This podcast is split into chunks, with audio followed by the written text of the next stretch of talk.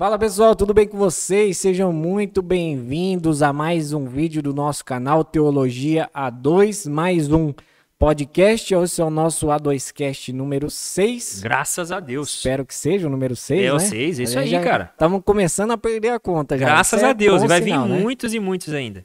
E eu gostaria já, antes da gente falar aqui do nosso tema, que você já deve ter visto aí na descrição do vídeo, mas antes da gente anunciar aqui o nosso tema, eu gostaria já de pedir para você, para você se inscrever no canal, para você dar like no vídeo, para você ativar o sininho para receber as notificações aí do YouTube quando sair um vídeo novo, que você nos siga nas redes sociais aí no Facebook no Instagram, é só você procurar arroba teologia A2 que você vai encontrar a gente aí nas redes sociais.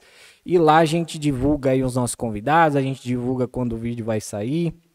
A gente, aonde dá certo, a gente posta os links aí para você encontrar os nossos vídeos e que você é, curta, comente, compartilha para gerar engajamento nos nossos vídeos, porque assim as redes sociais ela, elas, eles vão recomendando né, os vídeos para mais pessoas quando eles percebem que está tendo procura pelos vídeos, ele começa a recomendar para mais pessoas e o nosso intuito aqui é esse, que mais pessoas possam ouvir da palavra de Deus.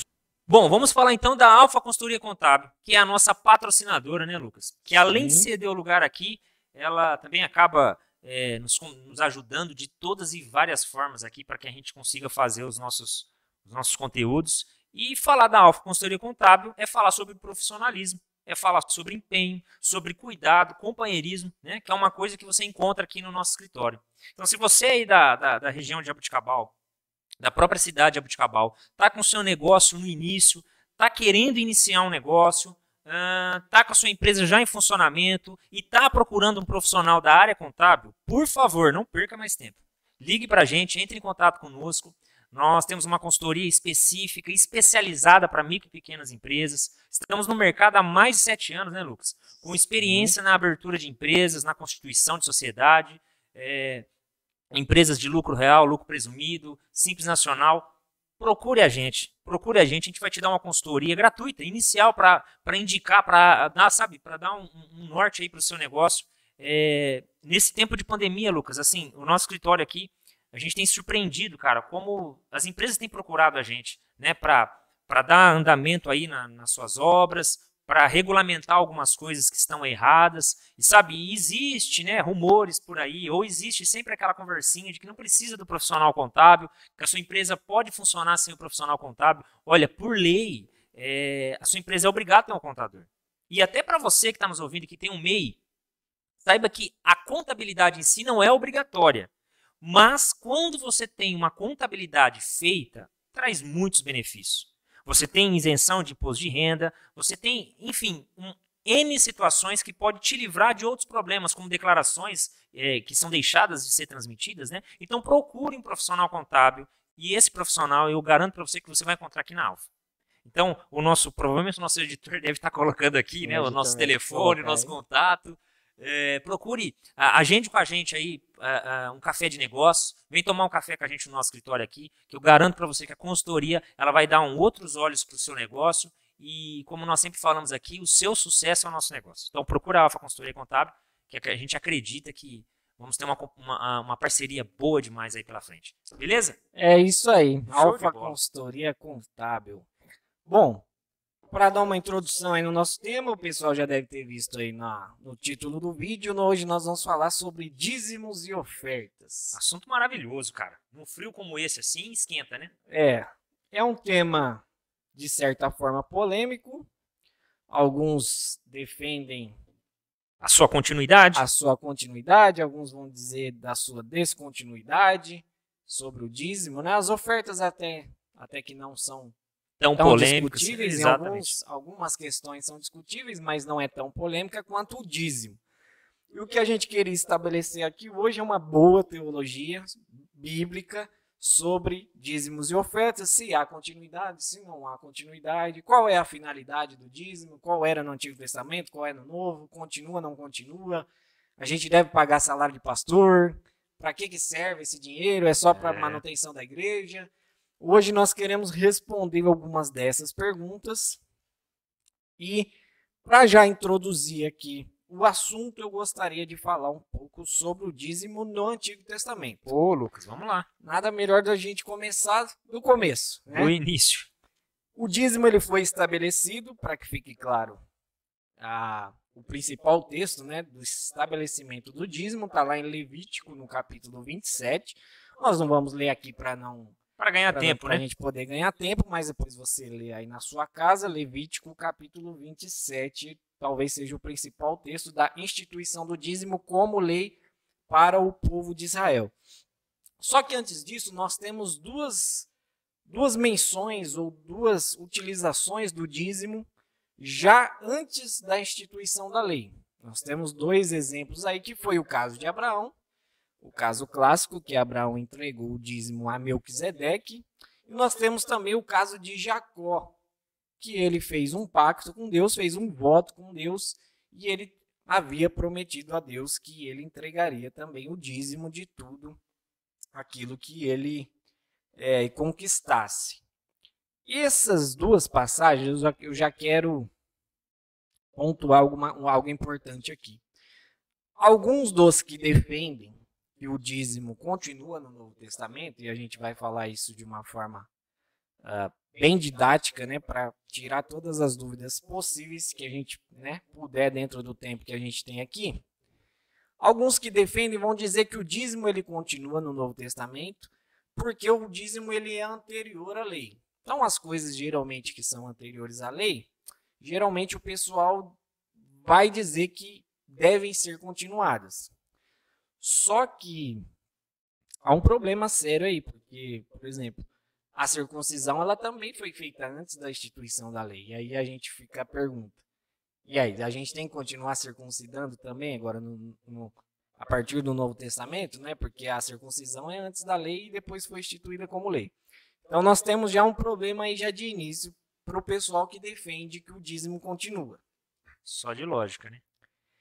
E assim, biblicamente falando, os textos, que é Gênesis 14 e Gênesis 28, Gênesis 14 é o dízimo de Abraão e Gênesis 28 é o dízimo de Jacó, principalmente o dízimo de Jacó, a impressão que o texto dá é que não era, naquele momento, algo corriqueiro, algo estabelecido como algo corriqueiro, é, é, costumeiro, né? Costumeiro, como foi a partir da lei. A partir da lei era uma, um mandamento, uma obrigação para o povo de Israel. Então Porque... troca-se a palavra, né, de voluntariedade para obrigatoriedade. Exatamente. Porque ali em Gênesis 28 com Jacó, ele faz um voto a Deus. Se fosse algo corriqueiro, se fosse algo estabelecido como uma lei que deveria ser cumprida regularmente, não haveria necessidade de Jacó fazer um voto com Deus. E ali, né, o, o texto de Gênesis 28 vai dizer que Jacó fez um voto.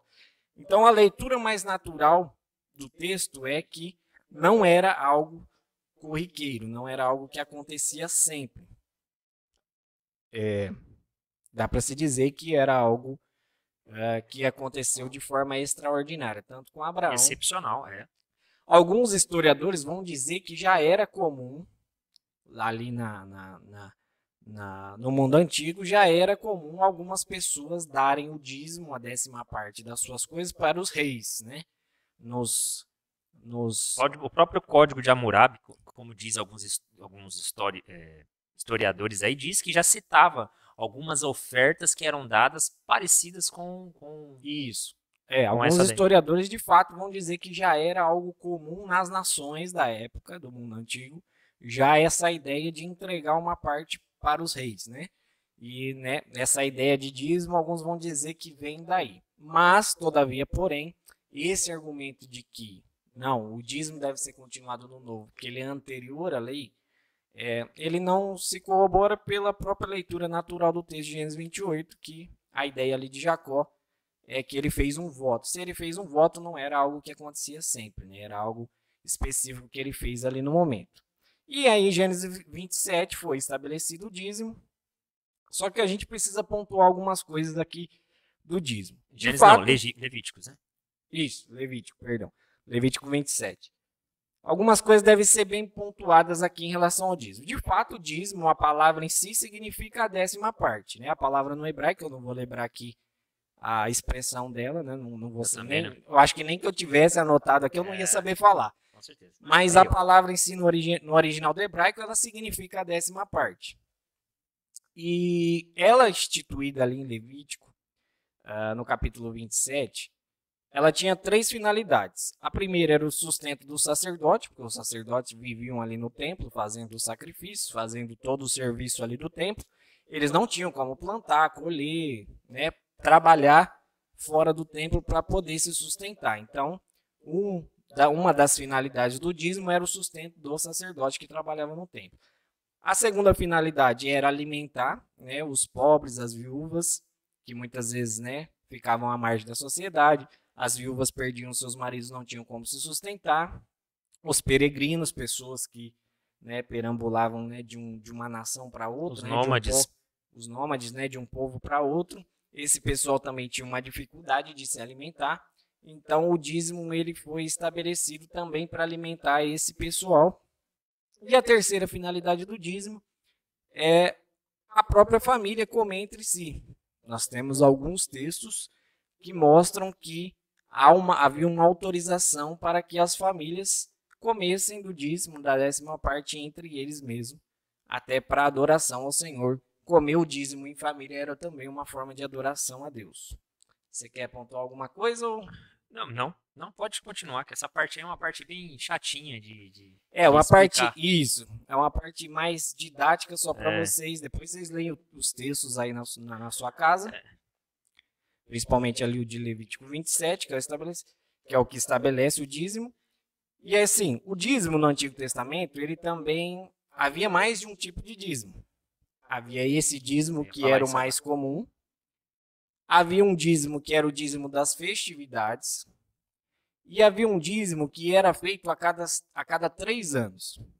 O dízimo comum, que, que tem essas três finalidades que nós falamos aqui, ele era anual, né? ele era entregue uma vez ao ano. O dízimo das festas, das E festividades... importa lembrar até que essa questão de ser uma vez no ano era exatamente porque tinha um lugar específico para entregar ele, que tinha que ser no templo. tinha que subir ao templo, Por isso que pessoas... tinha todo um preparo, toda uma situação. É, É, vo- importa a gente falar desses detalhes dificultosos para a gente ver que os dízimos que às vezes nós encontramos e ouvimos por aí não se não, Não se relaciona base, com base nenhuma do que de fato acontecia no Do Antigo. Testamento. Exatamente. Mas e continua aí, cara, desculpa. Isso, de fato, os dízimos eles tinham que ser entregues no templo. Se você se você ler os salmos a partir do salmo 118, mais ou menos, 119, eu não vou lembrar exatamente qual o salmo. A partir dali até o salmo 130 alguma coisa, que eu também não vou lembrar. Mas entre o, entre o salmo 120 e o salmo 140, você, você vai ler no título do salmo que é os salmos da peregrinação. O que eram essas pere- peregrinações? Era exatamente o caminho que os judeus faziam para ir para o templo para adorar. Então eles cantavam canções e esses salmos de peregrinação provavelmente foram escritos, né, elaborados, né, por causa é, por causa dessa tradição dos judeus de subirem até o templo para adorar. Então era ali que era entregue o dízimo. Então existia esse dízimo que é o comum, existia o dízimo das festividades, das festas, que eles eram eles que levavam os dízimos para poder ter as festividades ali que Deus estabeleceu também. Algumas festas eram obrigatórias, como a Páscoa, por exemplo. E havia um dízimo que era entregue a cada três anos. Então, se a gente fizer a conta, Como a gente- um bom contador, como bons contadores aqui da consultoria contábil, se a gente fizer uma conta básica aqui, na verdade, eles entregavam em média por ano 23,3% mais ou menos, das, não era somente 10%. Porque se era 10 do dízimo comum, 10 dos dízimos das festividades, e mais esse que era entregue há 3 anos, se você dividir, né? A 10% pelos 3 anos, vai dar 3,3%. Então seria mais ou menos 23,3% de tudo que eles tinham. Aí também tinha a questão, depois foi instituído os impostos do templo, foi instituído também aquela lei que eles tinham que deixar parte da colheita no chão para que as pessoas que passassem pegassem. Tem até o caso de que é depois a- da rainha, que eu não lembro. Não, da rainha Da não. rainha não, uma da- mulher, uma mulher cananeia, né? Cita isso para Jesus. Cita, cita a respeito do- dos, dos- das migalhas que caem da mesa. Né? Isso. E nós, nós por uma, por uma referência, digamos assim, né, por entender que há uma lei lá em Levíticos 12, depois a gente procura aqui, eu falo. É, há uma lei que determinava isso, né, que você quando estivesse pegando, você não poderia pegar tudo, principalmente o que caísse no chão. É, era para que meio que proposital, você deixar cair um pouco e, e do que caísse não era para pegar, não porque pegar. os estrangeiros poderiam se alimentar daquilo. Passar e se alimentar, exatamente. Isso. Então tinha isso, tinha os, os, impostos do templo, mais esses três dízimos. Então vamos fazer o chutando por cima, né? Uma conta não exata. Vamos colocar aí mais ou menos uns 25%, vai. Que era o que os, os, os judeus, pela lei, entregavam por ano. Então, assim, é, a décima parte de tudo, de fato, é dízimo significa décima parte, mas na conta geral das leis que foram estabelecidas, no fim era mais do que 10%, né? Na verdade, eles entregavam cerca ali de 25% se a gente for contar todas essas questões do dízimo. Então, o dízimo no Antigo Testamento ele foi estabelecido dessa forma, era uma lei, tanto é que Deus se irritava, muitas vezes punia uh, o, o povo de Israel, né, o povo judeu, quando não praticava essa lei que era estabelecida. Se você ler lá em 2 Crônicas, capítulo 31, verso 4 e 5, lá vai citar que o povo estava pegando a parte que era dos levitas, essa parte lá vai estar escrito como parte né, dos levitas, mas entende-se ali que é o dízimo, né, porque os levitas poderiam pegar a parte deles do dízimo para poder se alimentar, como foi estabelecido na lei. E aí depois no verso 5 fala que né, Deus alertou eles, e aí eles voltaram a dar o dízimo novamente.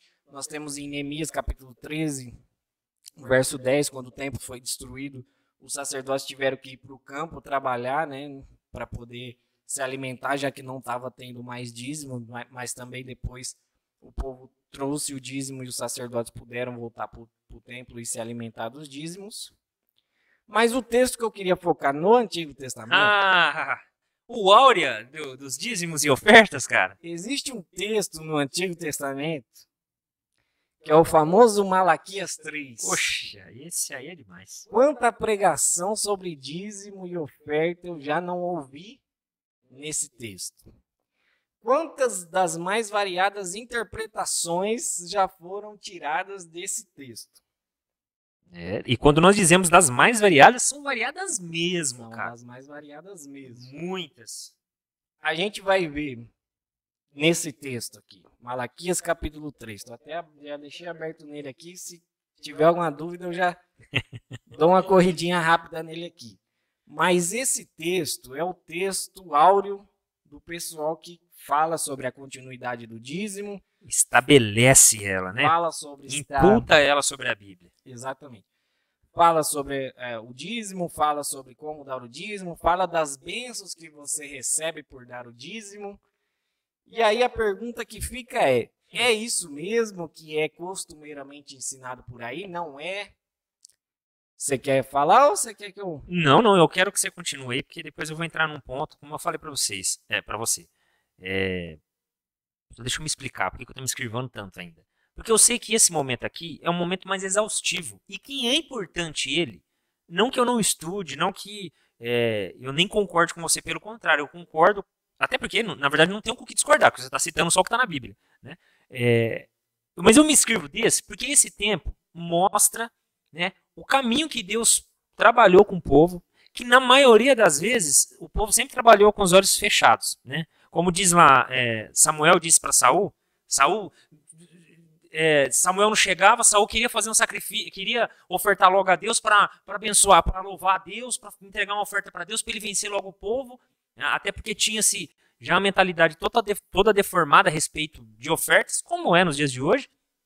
E o que, que ele faz? Lá no capítulo 15 a gente sabe que o profeta não chegou, ele foi lá e fez a oferta.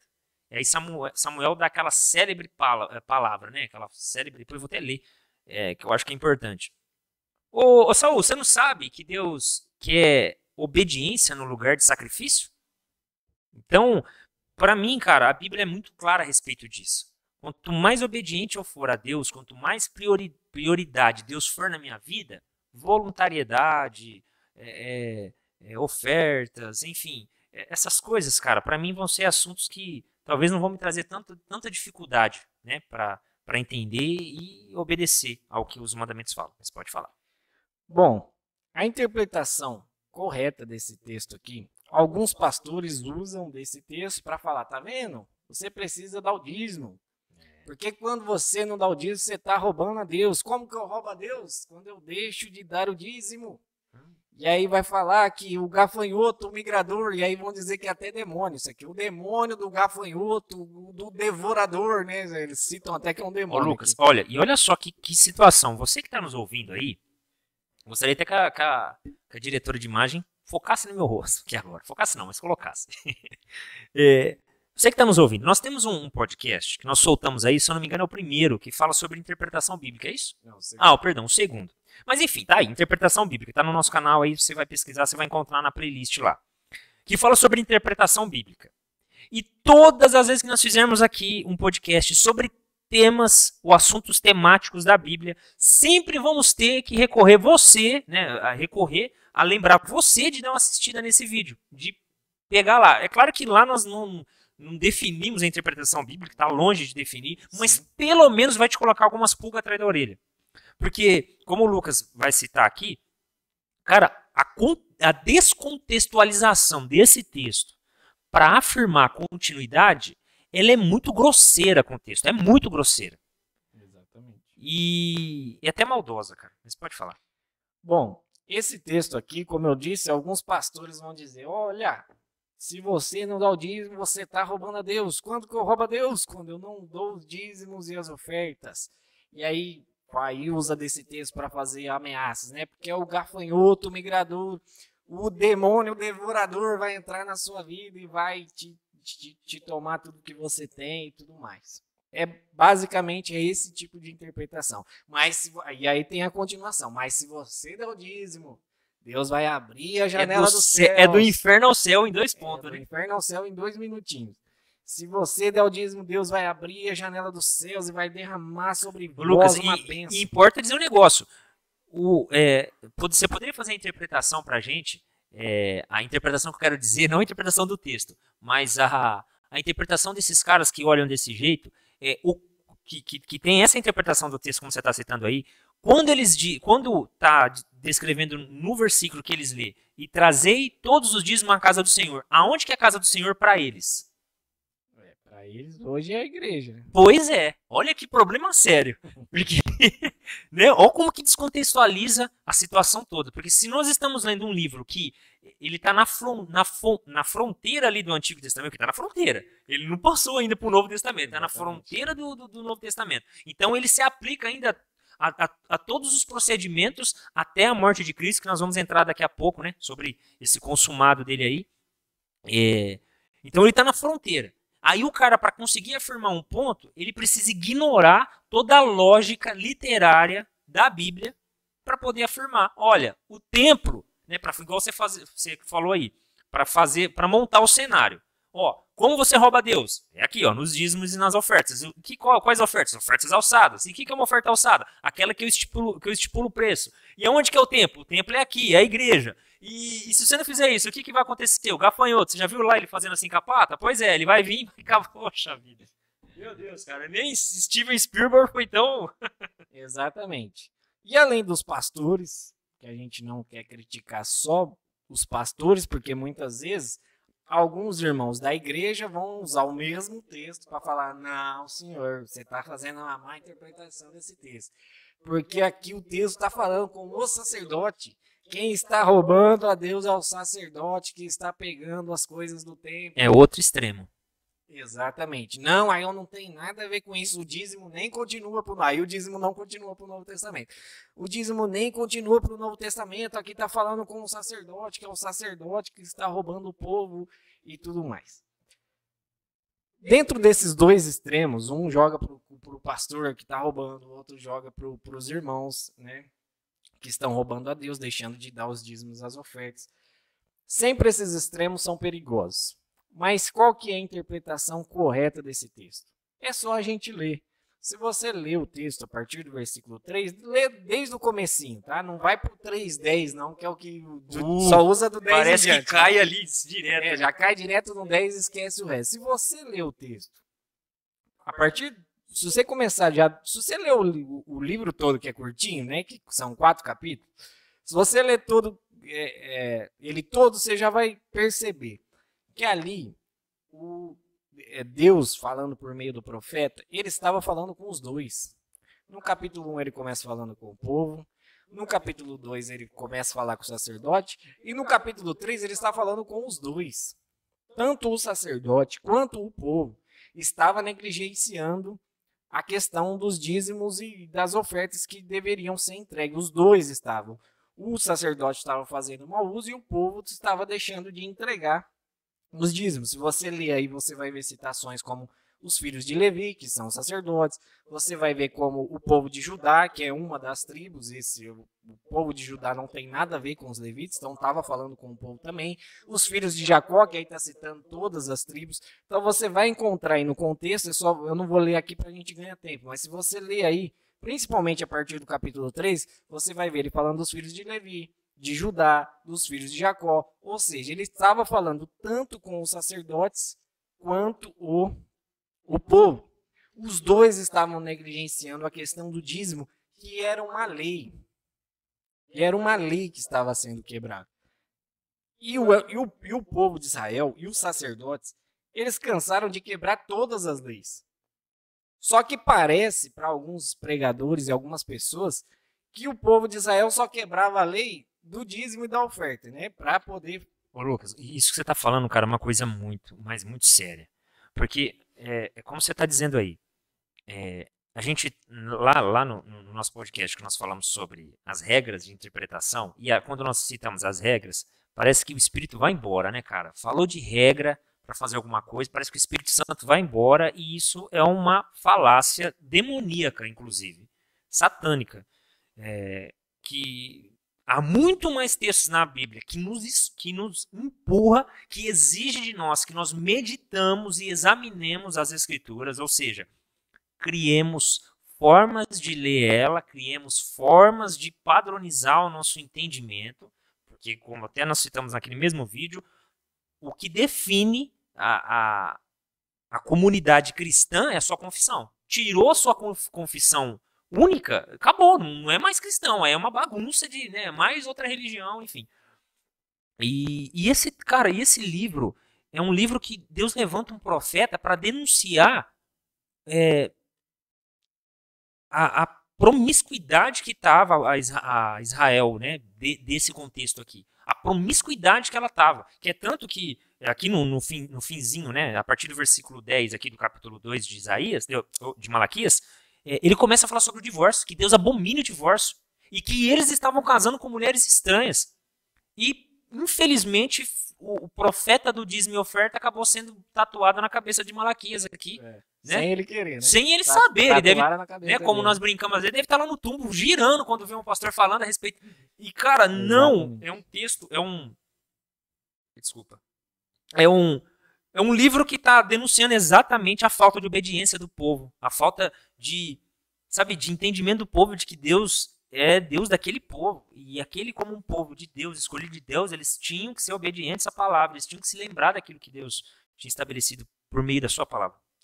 E assim, só para contextualizar também, né, deixar claro essa questão do gafanhoto, migrador, ah. isso eram tipos de, de, de, de, pestes, de pragas, de animais mesmo. Tá? O gafanhoto aqui é um gafanhoto. E era normal, mesmo. exatamente. O devorador também era um tipo de gafanhoto que ia lá e comia as, as, as plantações. E aí, né, como é o povo, esse povo aqui, o povo de Judá, eles costumeiramente viviam de plantações e de cuidado de animais. E que isso determinava até as ofertas deles. Exatamente. Né? Então, assim, e, quando, e não é só aqui nesse texto, né? Tá que fique claro aqui para quem está nos assistindo, devorador não é demônio, tá? O gafanhoto, o migrador, não são demônios, tá? Que vão entrar na sua vida financeira se você deixar de dar o dízimo e as ofertas. Nós vamos falar aquilo, obviamente, nós vamos mostrar aqui qual é, é a visão correta em relação aos dízimos e ofertas, principalmente no Novo Testamento, que a gente lê o Antigo Testamento a partir do Novo, então né, a nossa referência vai ser o Novo Testamento. É o inverso.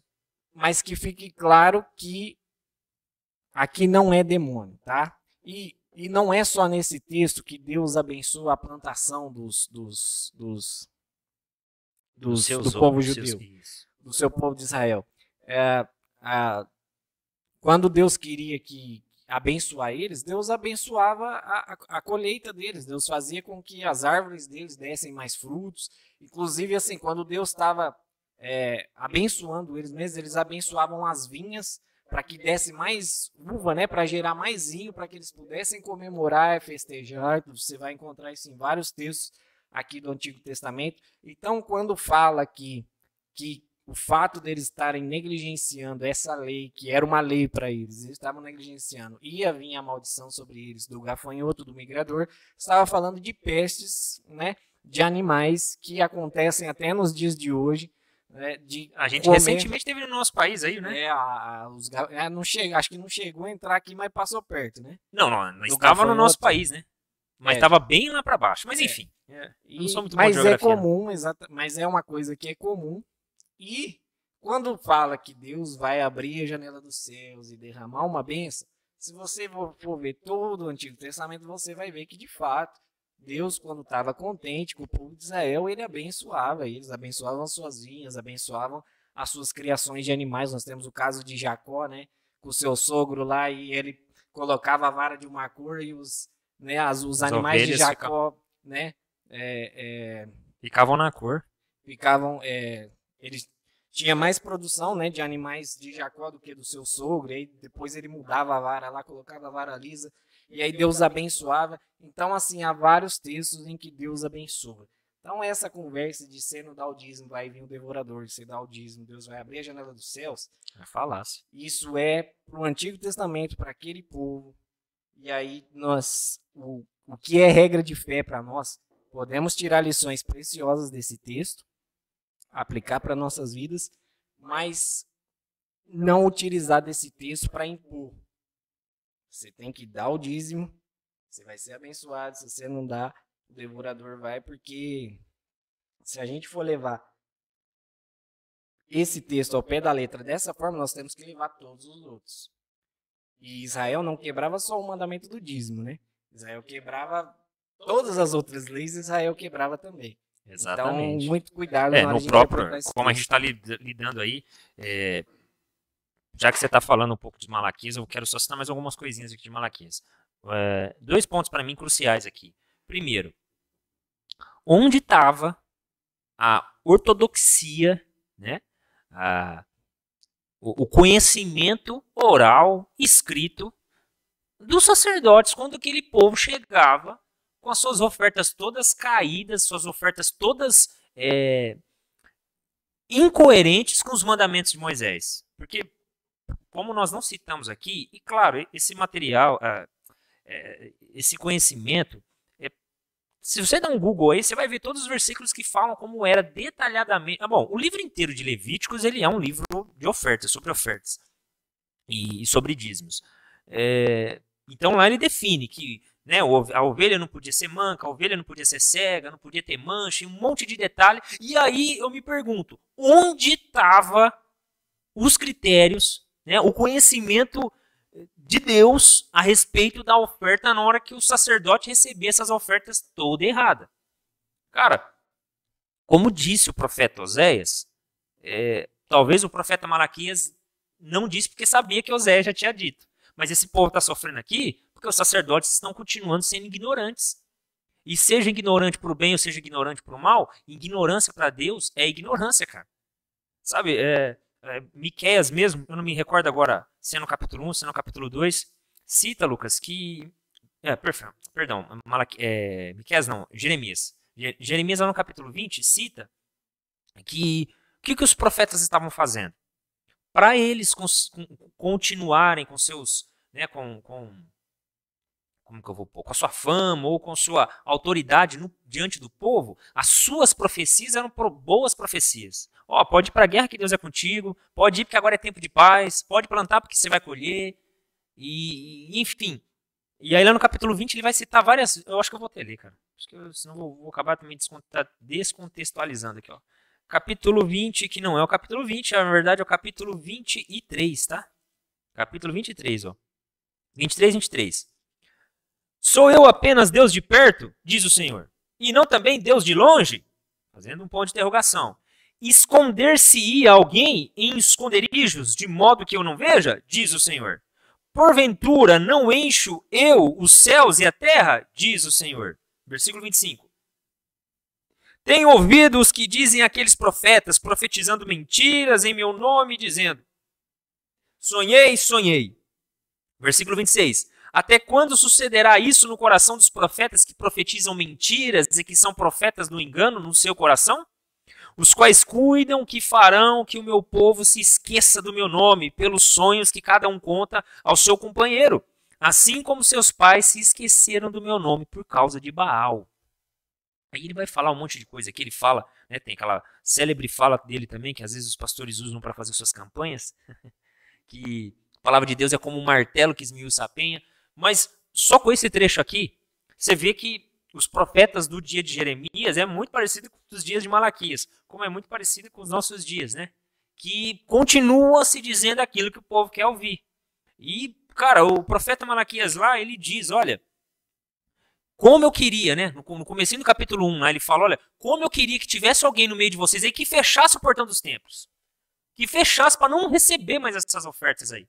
E isso, cara, isso talvez agora eu acho que a gente comece a encaminhar agora para falar um pouco é, se isso é algo, é, se nós fazemos isso, como que a Bíblia aconselha, né, as nossas ofertas, esses tais dízimos, né? Se você, Lucas, faz isso, se eu, Guilherme, faço isso.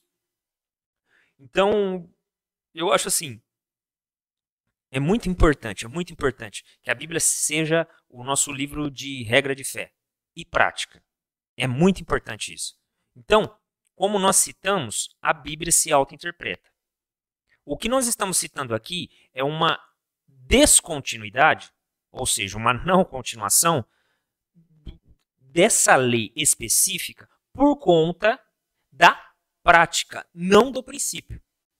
Porque o princípio, ele foi estabelecido lá atrás. O que é princípio é princípio até o fim. Certo? Então, por exemplo, é, lá no profeta Oséias a gente tem essa citação. Lá no, no, no, próprio 1 Samuel que eu citei, né, que eu vou até ler também, que, que é no, no contexto da história de, de Saul lá a respeito do sacrifício, né? No versículo 22, ó, ele disse: Porém Samuel. Não, perdão, vou ler o 21. Mas o povo tomou de, os despojos os, do despojo ovelhas e vacas, o melhor do interdito, para oferecer ao Senhor, teu Deus, em Gilgal Porém, Samuel disse: Tem, porventura, o Senhor tanto prazer em holocaustos e sacrifícios, como em que se obedeça a, sua, a palavra do Senhor?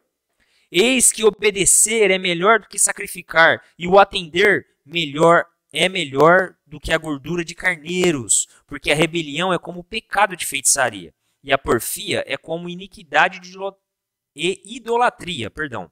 Portanto, tu rejeitastes a palavra do Senhor, ele também te rejeitou a ti para que não sejas rei. Então, como eu disse, o contexto era: Samuel queria ofertar a Deus para ter vitória sobre a, a guerra, que eu não me lembro agora se era contra os Amalequitas, enfim. E Samuel demorou. Né? Aquela famosa atrasada que tudo dá errado: pneu fura do carro, criança chora. Demorou. E o que, que ele fez? Pegou todos os despojos, todas as coisas da guerra que ele já tinha vencido anterior e vai e, e sacrifica junto com o povo. Samuel falou, cara, o que, que tu fez, cara? Deus tem prazer em oferta, o, o doidão, o Saul? Deus tem prazer em oferta? Claro que não, ele tem prazer que cumpra a sua palavra. E, e quando a gente fala sobre dízimos e ofertas, tudo depende do princípio. Tudo depende do princípio. Jesus faz uma menção, né? Jesus está num templo e ele está lá no templo sentado. Eu não me lembro agora, depois eu vou pesquisar aqui para a gente ler esse texto que eu acho que é interessante. Ele está sentado perto do gasofilácio e, e vai lá uma senhorinha e joga as moedas. E foi lá um fariseu, né? E um fariseu, um sacerdote, não me relembro agora quem que é o cidadão, mas joga a oferta lá, todo felizão da vida, mostrando para todo mundo, ó, né? Aqui, ó, 200 notas de sei, sei lá o que, que ele jogou lá. E o senhor falou: olha, as moedinhas daquela mulher ali justificou ela, porque ela deu o melhor que ela tinha. E do rapazão lá, não. Então o princípio precisa ser mantido. O princípio precisa ser mantido. E qual é o, o, o princípio? Da voluntariedade. Cara, esse princípio, a gente vê ele lá no primeiro lá no, no, no, terceiro, no quarto capítulo de Gênesis. Eu até gostaria de fazer a exegese rápida daquele texto, cara, como a gente falou, como a gente estava conversando aqui antes da gravação. Por quê, Lucas? Todas as vezes que a gente fala sobre ofertas, é, ou pelo menos na grande maioria das vezes, ofertas e, e eu acho que acaba puxando para o dízimo porque oferta sem dízimo, segundo alguns, é uma coisa incoerente. Você tem que dizimar e ofertar. É, que é o quê? lá no capítulo 4, cita aquela né, pequena disputa que teve entre Caim e Abel. Que a gente conhece bem, deixa eu só abrir aqui para não ficar, para não falar alguma coisa, esquecer de alguma coisa. E aí cita-se o quê? Olha, as ofertas que um trouxe era primícia. E as ofertas que o outro trouxe não era primícia. Era o que ele achou lá que ele dava para dar, entregou. Né, o, o Abel matou animais. E o outro não, ele, Caim trouxe das suas hortaliças, trouxe dos seus, né? Ou seja, uma oferta que não custou nada para ele. Então a sua oferta precisa te custar algo. Quanto maior for o custo para você, maior vai ser uh, o amor de Deus pela sua vida. Vamos impor com essa palavra. Claro que ninguém afirma isso, porque sabe que isso é muito difícil. Né? É muito difícil, não, é muito errado citar isso. Mas o seu ensino induz a isso, pensar assim, né? E eu gostaria de fazer uma exegese desse texto para ver se de fato o problema aqui eram as ofertas. Então vamos lá. Então no capítulo 4, no versículo 1, está dizendo: E conheceu Adão a Eva, sua mulher, e ela concebeu e teve a Caim. E disse: Alcancei do Senhor um varão. E teve mais a seu irmão, Abel. E Abel foi pastor de ovelhas, e Caim foi lavrador da terra. Oh. Versículo 3: E aconteceu ao cabo de dias que, Caim trouxe do fruto da terra uma oferta ao Senhor. Abel também trouxe dos princípios. Olha só, Abel também trouxe dos primogênitos, perdão, das suas ovelhas e da sua gordura, e atentou o Senhor para Abel e para sua oferta. Mas para Caim e para sua oferta não atentou. Eirou-se Caim fortemente e descaiu-lhe o seu semblante. E o Senhor disse a Caim: Por que tu irastes? E por que descaiu o teu semblante? Se bem fizeres, não haverá aceitação para ti? E se não fizeres bem, o pecado jaz à porta, e para ti será o teu desejo, e sobre ele dominarás. Bom, dois pontos.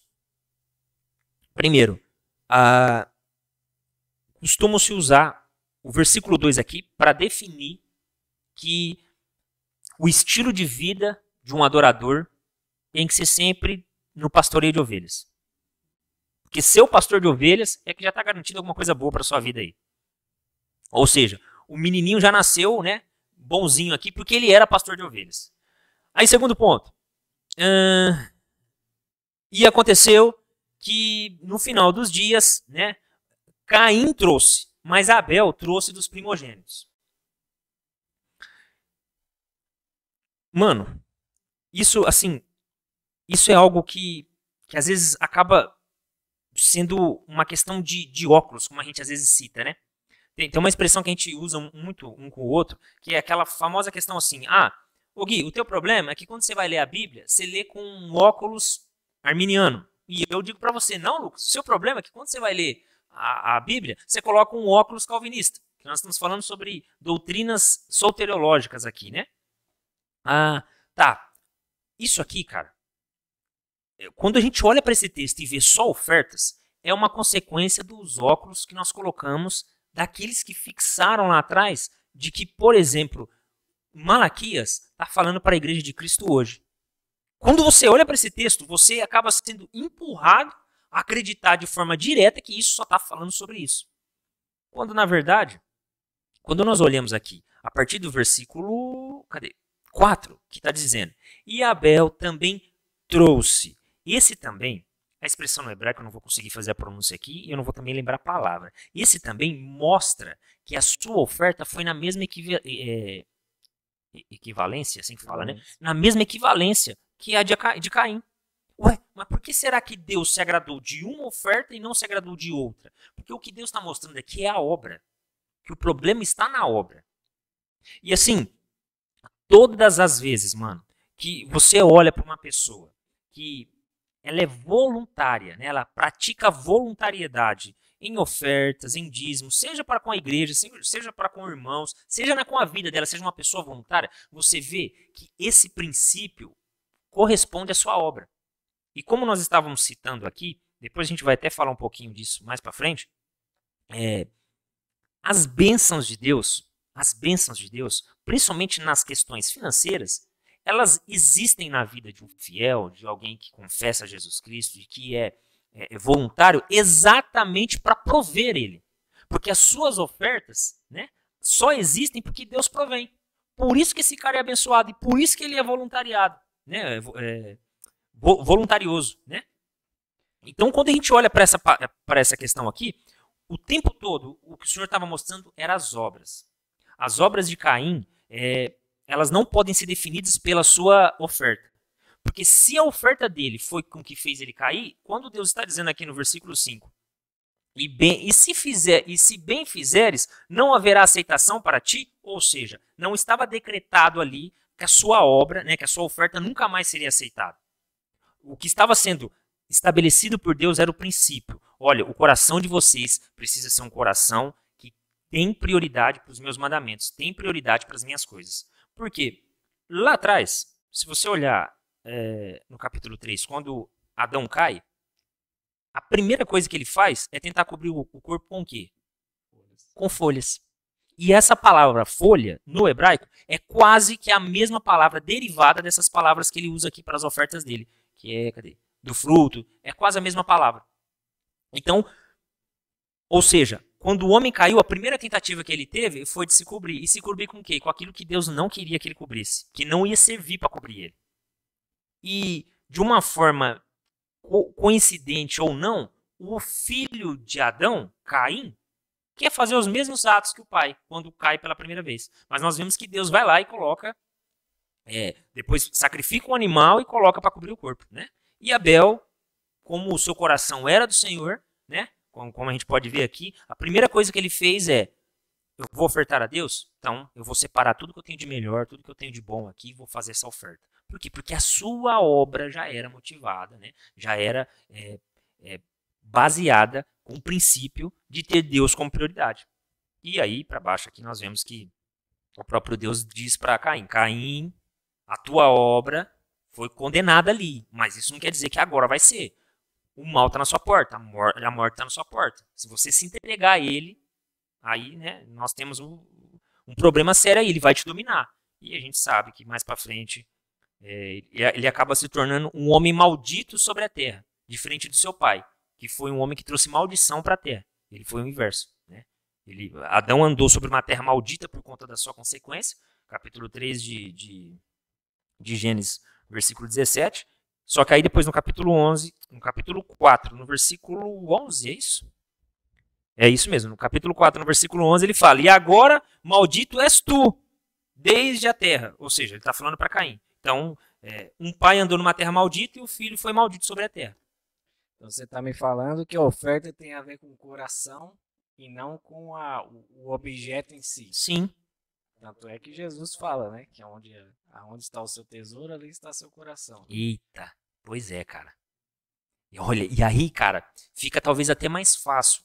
Você usando esse texto, nossa, me abriu um leque interessante aqui. Porque aí fica mais fácil para a gente explicar quando algumas vezes na Bíblia, o próprio Cristo, aliás, algumas vezes no Evangelho, o próprio Cristo nos diz que nós temos que angariar, juntar tesouros no céu.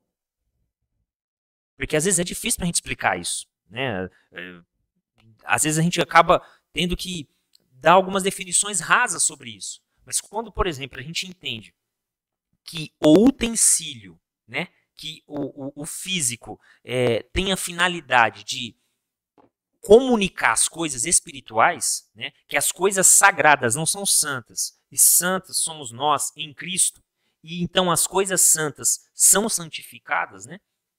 Quando nós compreendemos esse princípio, aí a nossa oferta começa a não ser dízimo, e sim tudíssimo, né, cara? A gente começa a ofertar com a nossa vida, começa a dizimar de uma forma correta, sem barganha, sem e sem, sem, como que eu posso, acho que a palavra é essa, barganha, né, de, de dar sempre na expectativa de receber algo. É, ainda que seja um livramento. Que faltou você citar que um desses pregadores é, às vezes apontam que além de ter as maldições sobre as vidas da pessoa, pelo não dizimar, pelo não entregar os seus dízimos, tem também a possibilidade de ir para o inferno. De ir para o inferno porque você não está dizimando, porque você não está cumprindo toda a lei. E é um problemão sério esse, né? Porque eu gostaria de conversar tete a tete com esse cara assim, falar, você cumpre todas as leis mesmo? É. Não é mesmo, cara? Pois é. Pois é. Bom, foi bom que você fez esse exegese desse texto. E né, o que você falou levou a gente a esse princípio do que as nossas ofertas estão mais ligadas ao nosso coração em Deus do que propriamente quantidade ou, ou, ou a lei a cerimônia, né, de todo mês ou todo, sei lá quando, né, a, a regularidade, né, apesar de, né, de haver um princípio de regularidade, mas muito mais importante que isso, o nosso coração está ligado naquilo que a gente oferta ou dizima. Nós vamos dizer aqui agora, eu creio que a gente agora a gente consegue partir para mostrar se o dízimo continua ou não continua uh, no Novo Testamento. Uh, alguns vão dizer, alguns vão afirmar, né, para dizer que o dízimo ele continua para o Novo Testamento, alguns vão usar o famoso texto do Evangelho de Mateus, capítulo 23, versículo 23, até deixei ele aberto aqui para eu ler. Diz assim, Jesus falando, né, para os escribas e para os fariseus. Ai de vocês, escribas e fariseus hipócritas, porque vocês dão o dízimo da hortelã, do entro e do cominho, do endro, né? E do cominho, e desprezam os preceitos mais importantes da lei: a justiça, a misericórdia e a fé. Vocês deviam fazer estas coisas sem omitir aquelas. E aí alguns vão dizer, tá vendo? o dízimo continua para o Novo Testamento, porque Jesus mandou eles ir lá dar o dízimo. Tá certo que não deve esquecer das outras coisas da lei que eles estavam esquecendo, mas mas Jesus disse que deve continuar dando o dízimo. Importa para os irmãos que estão nos ouvindo saberem que a nova aliança em Cristo, que é a da qual nós participamos hoje, né, nós cristãos, que participamos da aliança de Cristo, a aliança de Cristo ela começou na sua morte na sua ressurreição. Então, quando nós lemos os evangelhos anterior à morte e à ressurreição de Jesus, você não vai ver só esse texto de Jesus mandando ou fazendo alguma coisa referente à lei do Antigo Testamento. Então, toda vez que a gente, é importante para os irmãos que estão nos ouvindo, Toda vez que a gente lê os evangelhos e a gente vê Jesus cumprindo, fazendo alguma coisa do Antigo Testamento, a gente precisa entender que a nova aliança é a partir da sua morte e da sua ressurreição. Porque se a gente levar esse texto aqui ao pé da letra, não, Jesus mandou dar o dízimo, então o dízimo continua, então que a gente seja circuncidado, porque lá em Lucas, eh, eu anotei aqui na minha cola, Lucas capítulo 2, versículo 21, Jesus também foi circuncidado. No oitavo dia, tá? Recém-nascido, viu? Então, a gente precisa ser circuncidado. Se a gente quer fazer a obra de Deus de forma correta, a gente tem que fazer João Batista, que era nazireu, que era um voto, né? era algo que era feito lá no Antigo Testamento. A gente vai ver que Maria se purifica como era na lei de, né, de Levítico lá do Antigo Testamento. Se apartava da tribo, meu Deus, cara. A gente vai ver Jesus falando pro leproso ir pro templo, depois que ele foi curado por Jesus, ele fala pro leproso, ó, agora você vai lá no templo e faz a oferta que Moisés mandou fazer lá no templo lá, porque você foi limpo.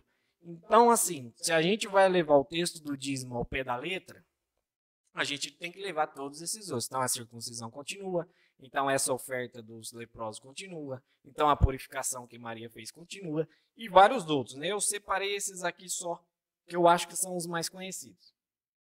Mas existem vários outros momentos que a gente vê Jesus praticando, ou ensinando, ou falando para que se faça alguma coisa do Antigo Testamento. Então que fique claro para os irmãos que a aliança em Cristo ela começa na sua morte e na sua ressurreição. Então nós vamos ver textos como esse, Jesus falando para os fariseus, não. E até por uma questão histórica, que além de tudo acontecia nos dias de Cristo. Então a Bíblia não está omitindo isso para afirmar outra coisa. Pelo contrário, a Bíblia está mostrando que isso acontecia. Só que, como você está citando, o grande problema é: ah, mas Jesus afirmou.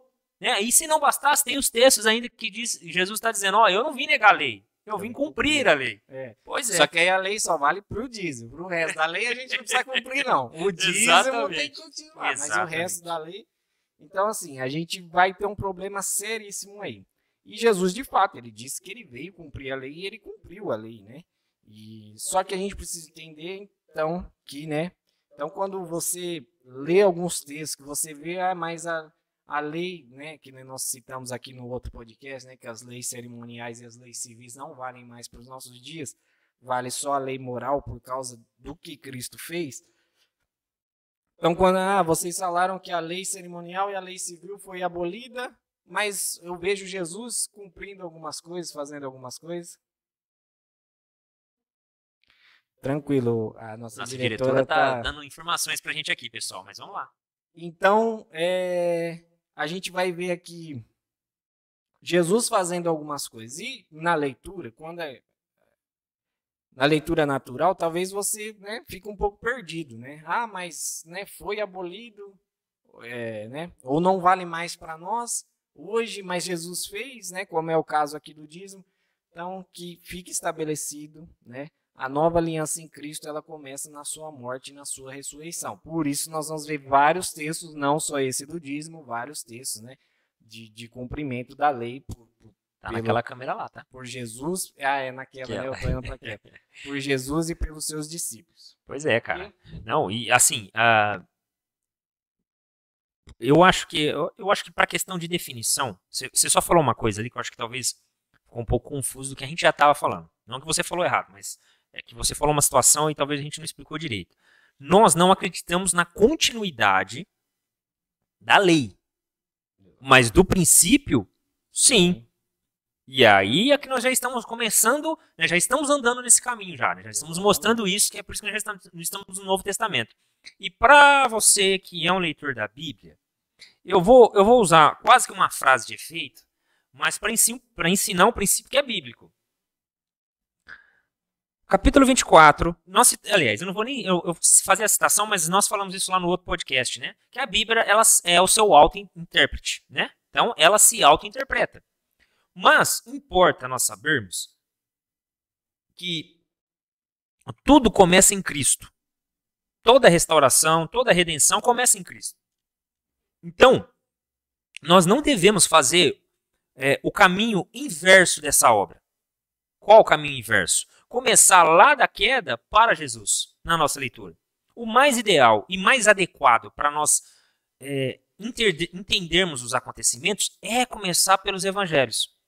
Porque, como eu sempre uso aquela frase de efeito, né? Se a existência começa em Gênesis, logo a vida começa em João. Então, eu acho que não é nada é, errado você começar a sua leitura pelos evangelhos. E como você mesmo citou, Lucas, e muito bem dito, talvez uma leitura natural me faz entender que cumprir os dízimos dos evangelhos, nos evangelhos, é algo certo.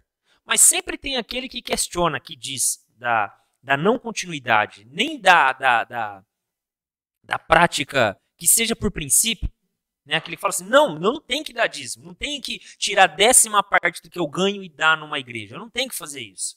É, eles dizem o seguinte: ó, Paulo não cita em nenhuma das, das epístolas. E aí é que tá. Quando você entende que é um princípio, realmente, a descrição da lei você não vai encontrar. E é isso que talvez é a coisa mais difícil é, dentro do cristianismo, se é que eu posso dizer assim da hipótese que nós temos que é o cristianismo. Eu uso essa expressão hipótese para quem me ouve, não porque eu acho que a possibilidade do evangelho está errado. É que eu tenho que ser coerente com a lógica de que realmente o evangelho não me dá toda a certeza. Porque para ser salvo, eu preciso crer, aliás, eu preciso ter fé. E não é uma fé, sabe, não é uma, um pensamento assim humano esse. É, é algo que vem do céu. E como eu acredito, por exemplo, que até mesmo o nascimento, né, é, o, o, nascer de novo, né, como Cristo menciona lá no capítulo 3 de, do, do, Evangelho de João, não é algo terreno e, e, é algo celestial, né, que é Deus que gera isso em mim, como eu acredito que isso é algo celestial, o ser cristão, o ser fiel, o ser eleito, ele, mano, ele não é algo do homem.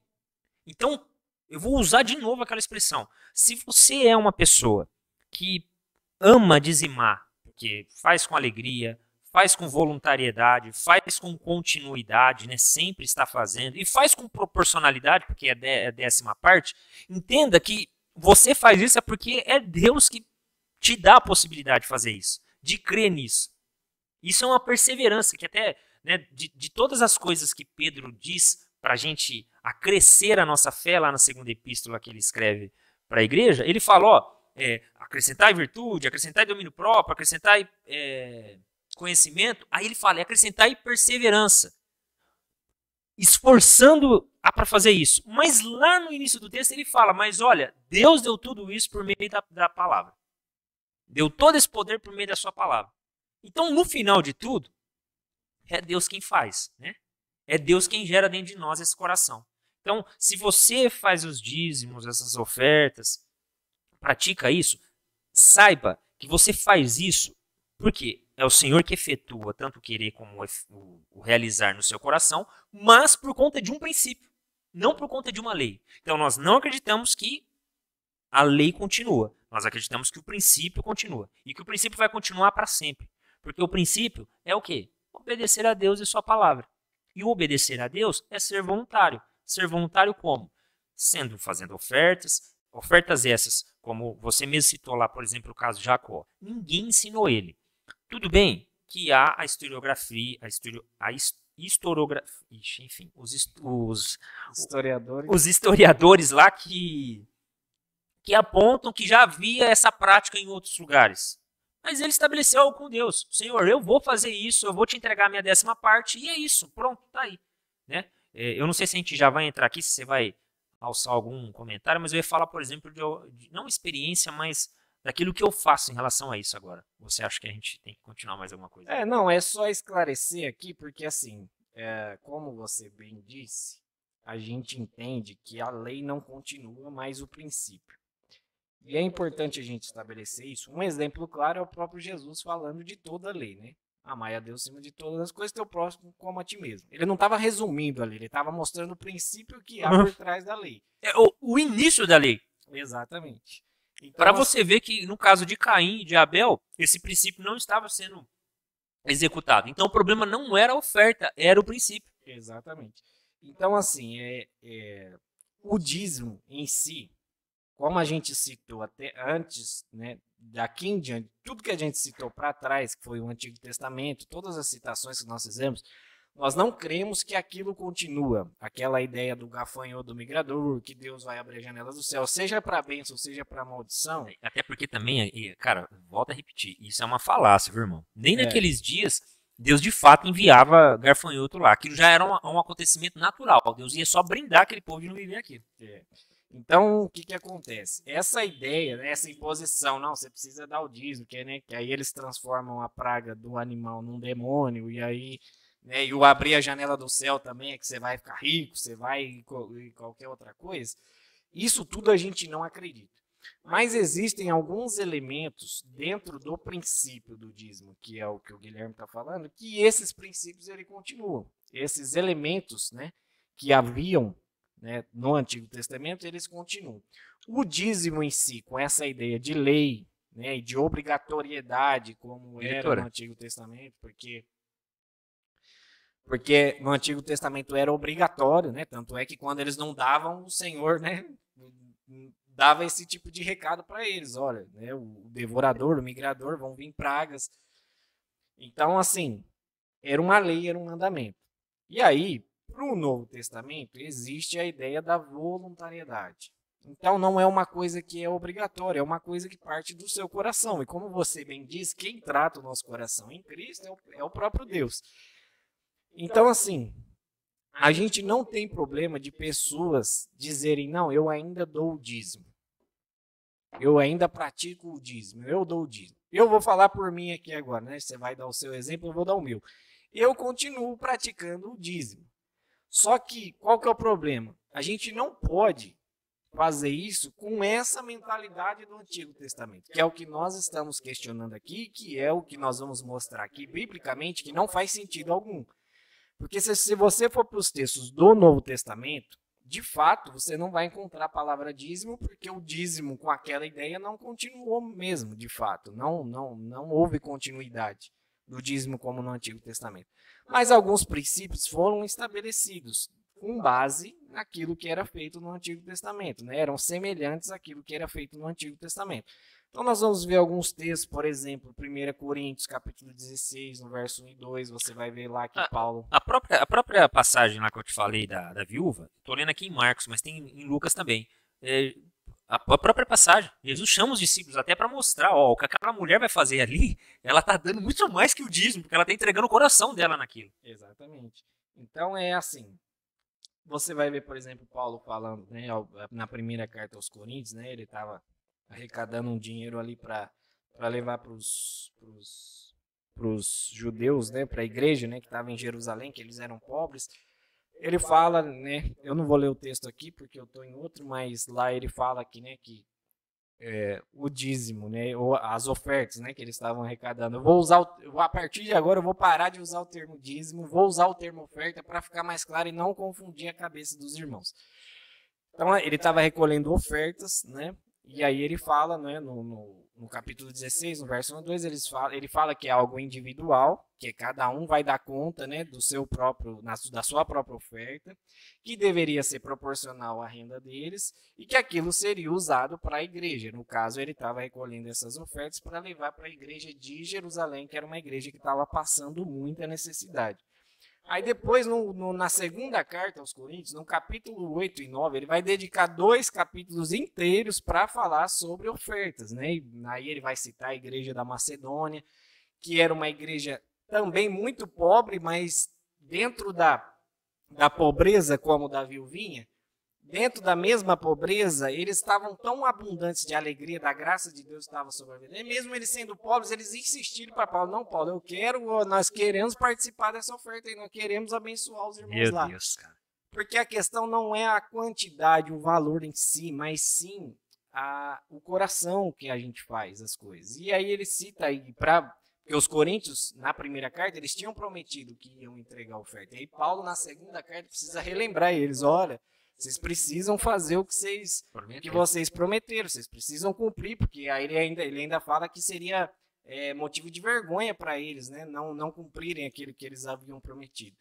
E aí Paulo né, cita a igreja da Macedônia para eles, falando, olha, eles na, na sua extrema pobreza, na sua extrema dificuldade, Deus fez eles abundar. Abundar o quê? Em dinheiro? Não. Fez eles abundar, transbordar em alegria pela graça que eles estavam recebendo de Deus ali, e eles foram e e participaram. Então, se você ler lá, 2 Coríntios capítulo 8 e o capítulo 9, são dois, dois capítulos que Paulo dedica para falar né, sobre a generosidade das ofertas. Então, assim, os quatro elementos, vamos dizer, de continuidade que, que continua e que tem semelhança com aquilo que era praticado no Antigo Testamento, a, a, a regularidade, no caso do Antigo Testamento, eles faziam anualmente, porque geralmente as colheitas eram anuais. Então, né, Era foi... tudo por uma questão de realidade mesmo. Né? Exatamente. Então foi estabelecido que anualmente eles deveriam entregar os dízimos no templo lá. Então, assim, no Novo Testamento, você vai ver também, né, Paulo, né, nos seus ensinos aqui sobre oferta, ele trata de uma questão de regularidade. Aí ele fala da questão da generosidade, fala da questão da alegria, e da proporcionalidade.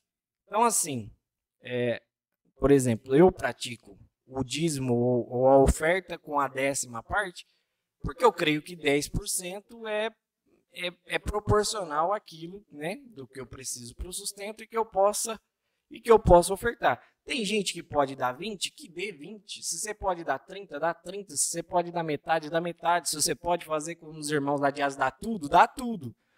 Mas o importante é que não perca a essência desses, né? Essa essência, né? Desses elementos, né? Que, que possuem aqui na, nas, nos ensinos de Paulo, né? Que é a, regularidade, a generosidade, a alegria e a proporcionalidade. É, que seja, né? Que você não perca a essência. Como nós falamos aqui antes do vídeo começar, a gente não oferta para ser abençoado. A gente oferta porque a gente já foi abençoado. A gente só tem condição de ofertar porque Deus já nos abençoou. E tem gente que acha que precisa dar para receber. É, é, é, os mesmos criadores dessa ideia, é os mesmos criadores, cara, da ideia de que o céu reage a uma ação nossa. O céu reage à nossa ação, né? Não, é isso. Quando eu, eu ajo, nossa, é, toda ação é uma reação, né? Exatamente. Né? Então o céu reage à minha reação. É um erro é, e alguns vão usar o texto, né, que, né, de, da, da chave, né, não, porque tudo quanto ligares na Sim. terra será ligado. Aí tira tudo aquele versículo que acontece, tá vendo? O céu, ele só reage àquilo que a gente faz. Sendo que é totalmente o contrário, somos nós, se é, Paulo, é, se Pedro poderia ligar... O microfone está um pouquinho de lado aí se Pedro ele poderia né, é, ativar essa chave né, e ligar alguma coisa no céu, foi porque o céu Deus autorizou permitiu. primeiro, Deus permitiu, é. senão ele não ia conseguir o fazer O próprio Jesus fala isso para ele antes. Ó, isso que te revelou aí não foi, não foi, foi o, homem, não. Exatamente. Então, assim, é, é, e essa essência né, desse, desses princípios, se você quer chamar suas ofertas, sua oferta regular, se você tira a décima parte ou a ou a, a, a, vigésima parte, né? nem sei se é vigésima quando é 20, mas tudo bem. É vigésima, vigésima terceira, né? Seria. Vigésima terceira, vírgula 300. É, porque lá no Antigo Testamento era 25%. Dava uma dízima lá. É. Então, assim, se você quer, o importante é, como nós dissemos aqui, é o coração.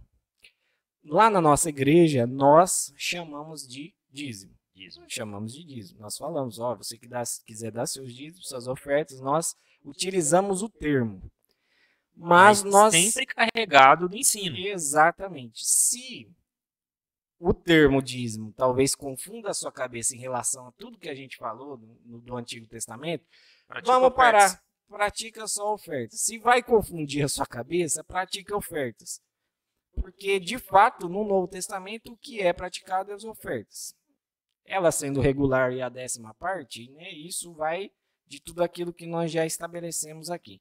Então, se vai confundir a sua cabeça, não use o termo dízimo. O que a gente gostaria de estabelecer aqui é exatamente isso: é que no Novo Testamento a lei não continua, mas a essência sim.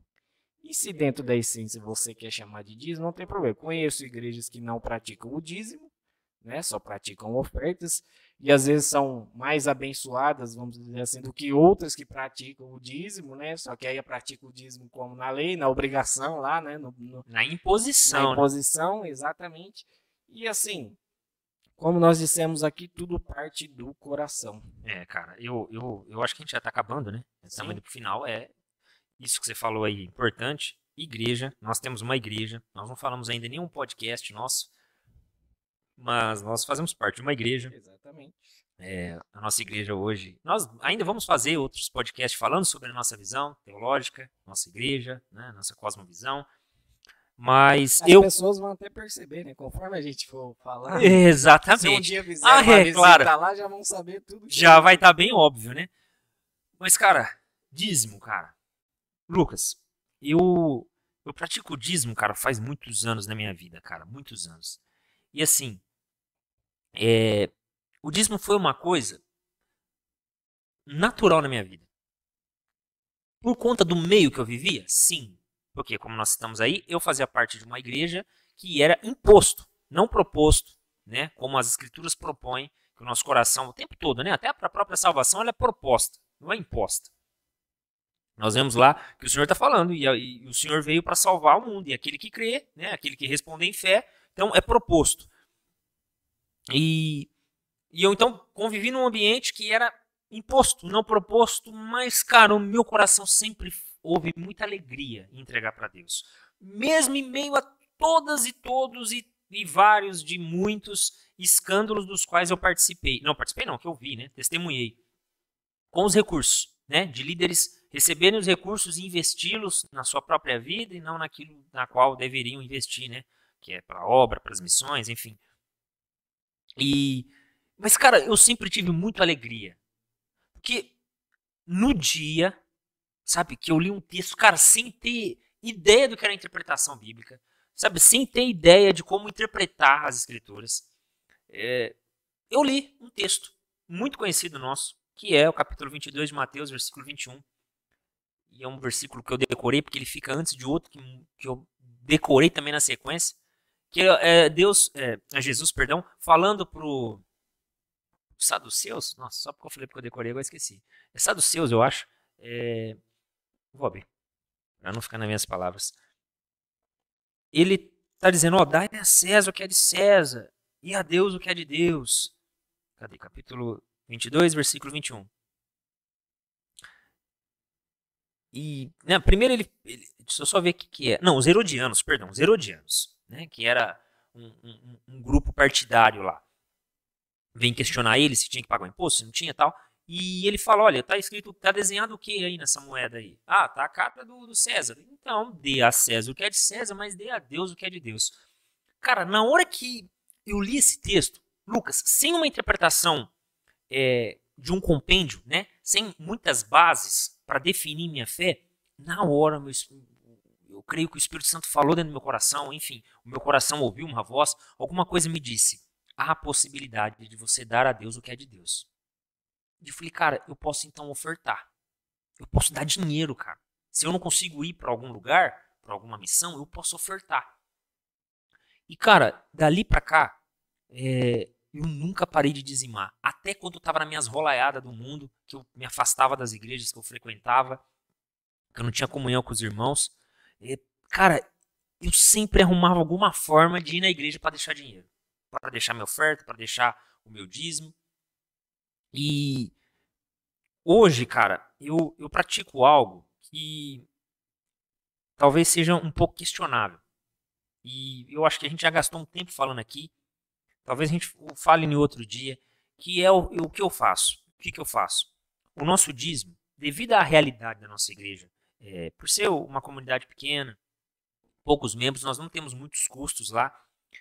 Eu entendo que a. E por administrar esse recurso que entra lá, sendo eu pastor, eu entendo que a nossa igreja não precisa do nosso do meu dízimo, né, daquilo que eu trabalho e recebo, que eu me propus a entregar a Deus, que é a minha décima parte.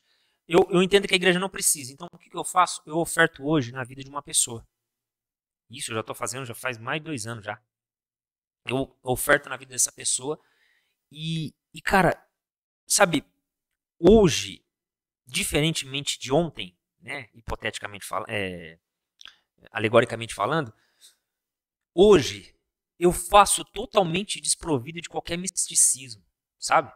É, às vezes você faz a mesma coisa, eu não tenho problema nenhum de falar que hoje aquilo que você oferta, aquilo que você dizima, você, Lucas, lá na nossa igreja, é o que acaba até mantendo o aluguel, mantendo outras coisinhas lá. E não que os outros irmãos não façam isso, eles também, eles também fazem. Mas assim, cara, é impressionante como essa atitude ela traz alegria e suficiência para a vida da gente. Eu estou trabalhando, nós, eu vivo aqui no escritório, é, nosso escritório já está sete anos, né, funcionando aí. Só que o nosso início foi um início bem difícil porque a gente trabalhava trabalhando em outros lugares, né? A gente fazia as nossas funções trabalhando em outros lugares.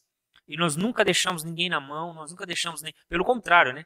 Nós, às vezes os nossos clientes até brincam, a gente fala que nós atendíamos melhor ele lá atrás do que hoje ainda, né? E é, cara, quando eu decidi ficar aqui no escritório, falar, não, agora eu vou viver só no escritório. Lucas, foi muito desafiador para mim, porque eu ia sair de um, de, um, de um lugar que eu tinha estabilidade para um lugar totalmente instável, né, cara? Cara, ali eu percebi a suficiência de Deus. Diretora tá dando não, um recado. se o microfone tá funcionando, depois a gente corta esse vídeo. O microfone tá funcionando. Microfone. Ei, ei, ei, ei, ei. É a hora que abre e às vezes faz. Mas é, depois a gente corrige na edição. É. Quando eu decidi, então, quando eu decidi é, vir para o escritório, cara, foi, foi aí que eu comecei a perceber a providência de Deus, cara. contínua, sabe? Contínua na minha vida. E eu acho que isso é mérito das ofertas que eu faço? Não. Mas é, é, é, é, é a característica, é, é a prova real de que Cristo me salvou, cara. Que Cristo me mudou, que me fez nascer de novo. Porque ele mudou meu coração, principalmente no que tange amor ao dinheiro, cara. Que hoje dá a décima parte, claro que eu acabo dando bem mais que isso, né? Porque, é, como eu disse, o, eu dizimo na vida de uma pessoa mas aí eu também quero ofertar na nossa igreja, eu quero comprar coisas para nossa igreja. Geralmente eu pago energia lá, eu tiro do meu bolso para pagar e deixo a nossa oferta lá, né? É... Mas, cara, isso é uma alegria, assim, inexplicável. Inexplicável. E aí eu acabo cumprindo por conta dos princípios, como você citou aí, voluntariedade, é... continuidade, é... a alegria que é algo gerado pelo próprio céu e, e, e por último, a proporcionalidade, que eu também nunca tirei, né? Eu, infelizmente, eu nunca tive a possibilidade de entregar tudo. Mas creio que vai chegar um tempo que, se de repente for necessário uma integralidade minha dentro da obra, que eu, de repente entregue tudo mesmo. E eu viva né, para comer, né? porque o resto já vai estar nas mãos do Senhor. E, e é isso. É, para terminar só, terminar de vez, eu acho que, que é bom a gente falar é, a gente falou aqui do Antigo Testamento qual era a finalidade do, do, dos dízimos no Antigo Testamento. Como lei, né? Importa a gente falar qual é a finalidade das ofertas do Novo Testamento, que nós né, chamamos de dízimo com todo o entendimento que nós já transmitimos aqui. Qual a finalidade das ofertas do Novo Testamento? Porque há muita discussão também sobre isso. Tá, beleza, eu oferto na igreja, mas e aí? Se eu quiser tirar a oferta da igreja e dar para um irmão, como você mesmo citou, você não mesmo não pratica a oferta na igreja em si. É, pratica também, mas tira uma parte para ofertar na vida de alguém.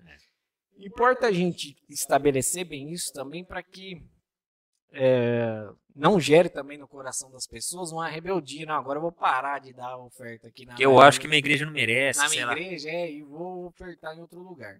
Uh, o Novo Testamento, eu, nós não vamos expor os textos aqui porque não vai dar tempo, mas o Novo Testamento é carregado de, de mensagens, como a de Paulo, que estava recolhendo a oferta para levar para uma outra igreja.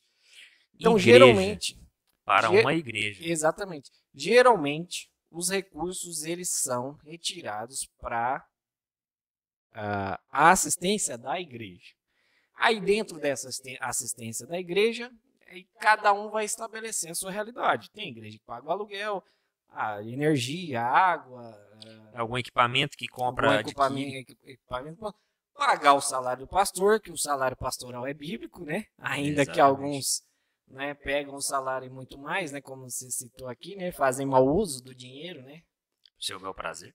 Mas o salário pastoral é bíblico, né? Ainda que alguns não entendam como que funciona essa questão de salário pastoral, mas é bíblico. Só você lá, só você ler lá 1 Timóteo capítulo 5, acho que é o verso 17, 18 você vai ver lá Paulo estabelecendo, ainda vai dizer que o, o, os pastores que se dedicam são dignos de honorários dobrados, ou seja, são dignos de dois salários por se dedicarem às escrituras. Então, assim, o Guilherme citou aqui que ele tira o dízimo, né, no nosso caso da igreja, entrega para uma outra pessoa, mas ele citou antes por causa da realidade da igreja.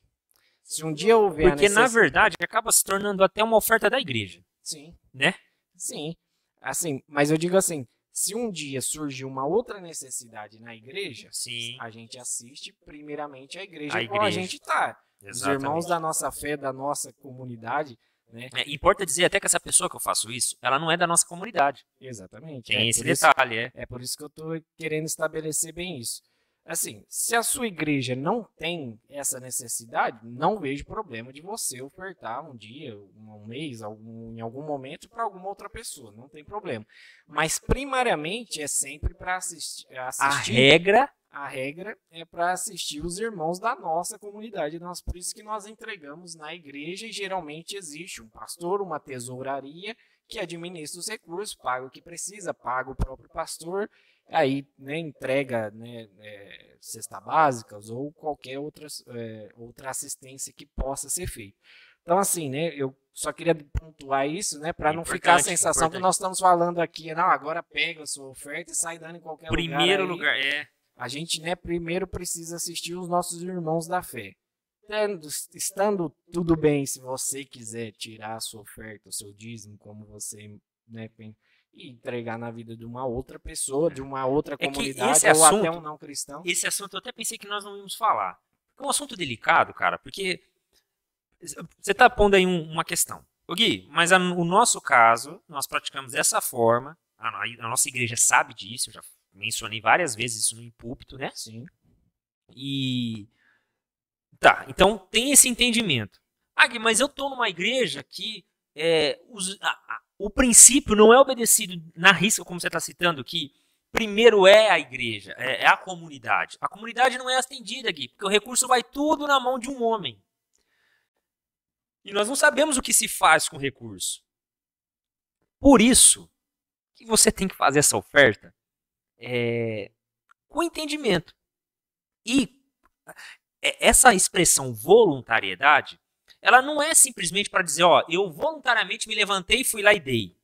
Não, essa expressão voluntariedade que a gente está citando é que nós estamos entregando e não nos preocupando com o fim, ainda que entendendo que esse fim vai, deve ser para as coisas que a palavra de Deus estabeleceu. Né? Para cuidar dos irmãos, cuidar da comunidade, cuidar da igreja, enfim, né? todo esse detalhe. Mas a gente não pode se apegar a como nós.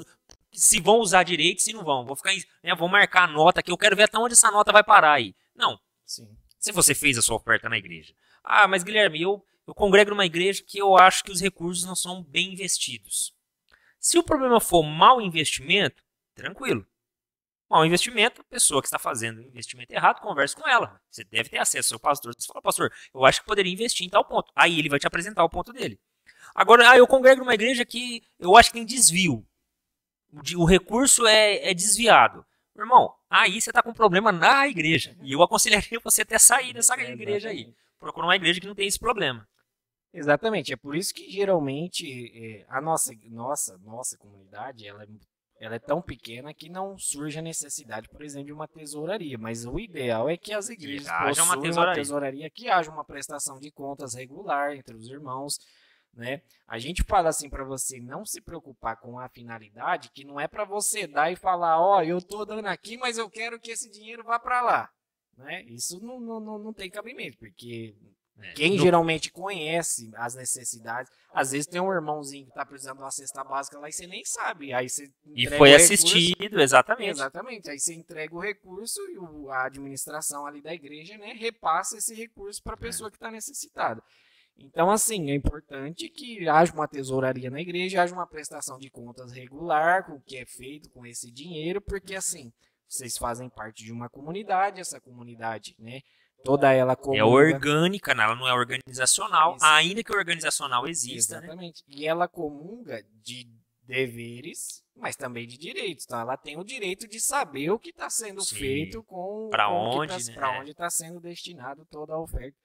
E para terminar, eu gostaria de falar do salário de pastor, que é uma coisa é, é bem, bem Tem um texto na Bíblia que eu gostaria de ler, que está lá em Marcos capítulo 12.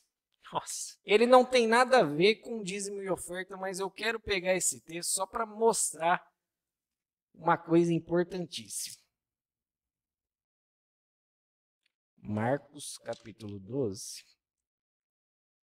É um texto que não tem nada a ver com dízimo e oferta, tá bom? Já estou explicando antes, mas eu vou no fim você vai entender aonde eu quero chegar. Marcos capítulo 12. Nós vamos ler do verso 18 ao 27. Aqui é Jesus ele discutindo com os saduceus a respeito da ressurreição. Os saduceus eram uma parte, né? Era um grupo do mesmo dos fariseus, só que eles se denominavam saduceus porque eles tinham as suas diferenças na interpretação da lei. É, na verdade, os fariseus saíram do meio dos saduceus, né? Exatamente. E os saduceus não criam na ressurreição, né? Na ressurreição é, de mortos e nem né, após a morte e tudo mais. E aí eles foram questionar Jesus sobre a ressurreição. E aí, a partir do versículo 18 até o 27, diz assim: Então alguns saduceus que dizem não haver ressurreição, aproximando-se de Jesus, e lhe perguntaram: Mestre, Moisés nos deixou escrito que se um homem morrer e deixar mulher sem filhos, o irmão desse homem deve casar com a viúva e gerar descendentes para o falecido. Havia sete irmãos. O primeiro casou e morreu sem deixar filhos. O segundo casou com a viúva e morreu também sem deixar filhos, sem deixar descendentes. E o terceiro da mesma forma. E assim os sete não deixaram descendência. Por fim, depois de todos, morreu também a mulher. Na ressurreição, quando eles ressuscitarem, de qual deles ela será a esposa? Porque os sete casaram com ela. E Jesus respondeu: Será que o erro de vocês não está no fato de não conhecerem as Escrituras nem o poder de Deus? Pois quando ressuscitarem dentre os mortos, nem casarão, nem se darão em casamento, mas serão como anjos no céu.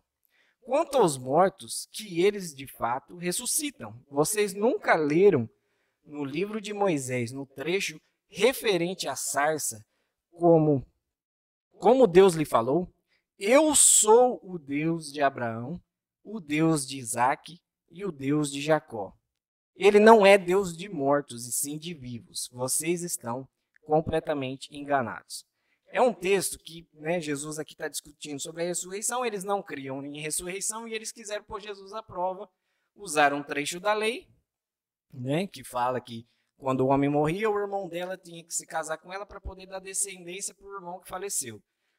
Só que aí ele fala de sete irmãos que se casaram com essa mulher e ninguém teve filhos. Aí eles perguntam: já que existe ressurreição, ô seu Jesus, já que existe ressurreição, hein, me responde agora. Quero ver se o senhor me responder essa qual que vai ser o marido dela lá no céu, já que ela casou com sete. E aí Jesus responde: olha, lá no céu não vai se dar casamento, né? não, não haverá casamento no céu e tudo mais. E Jesus explica, mas aí ele vai dizer para os saduceus: olha, será que o erro não está na interpretação que vocês estão fazendo do texto? Vocês não estão lendo direito o texto, não? E aí ele vai citar o texto lá do Antigo Testamento, onde ele fala: Eu sou o Deus de Abraão, o Deus de Isaac e o Deus de Jacó.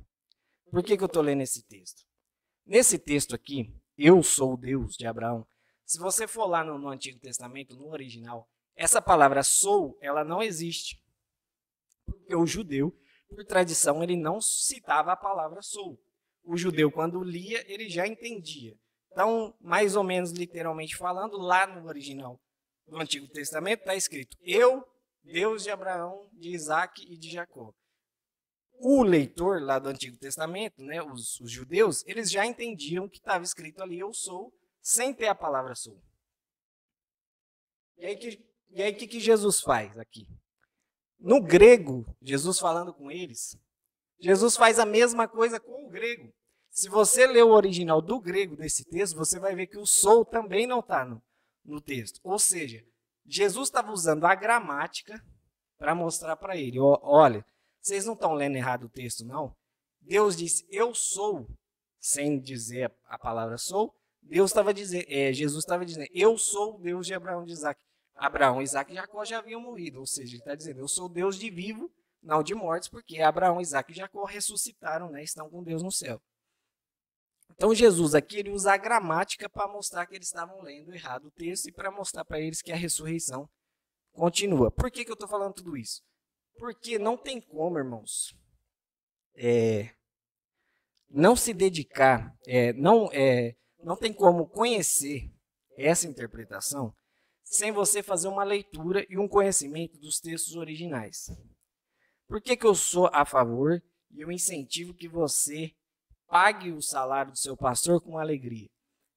Porque é importantíssimo que os pastores se dediquem ao conhecimento das Escrituras, para quando você lê um texto como esse, ele saber olhar, estudar, meditar, conhecer e poder explicar da forma correta. Quando Paulo diz para Timóteo, olha, os pastores né, que se dedicam às escrituras são dignos de duplo salário, é porque os pastores eles são chamados exatamente para dedicar a sua vida 100% a conhecer esse livro e transmitir para que as pessoas, a comunidade a qual ele pastoreia, vivem bem.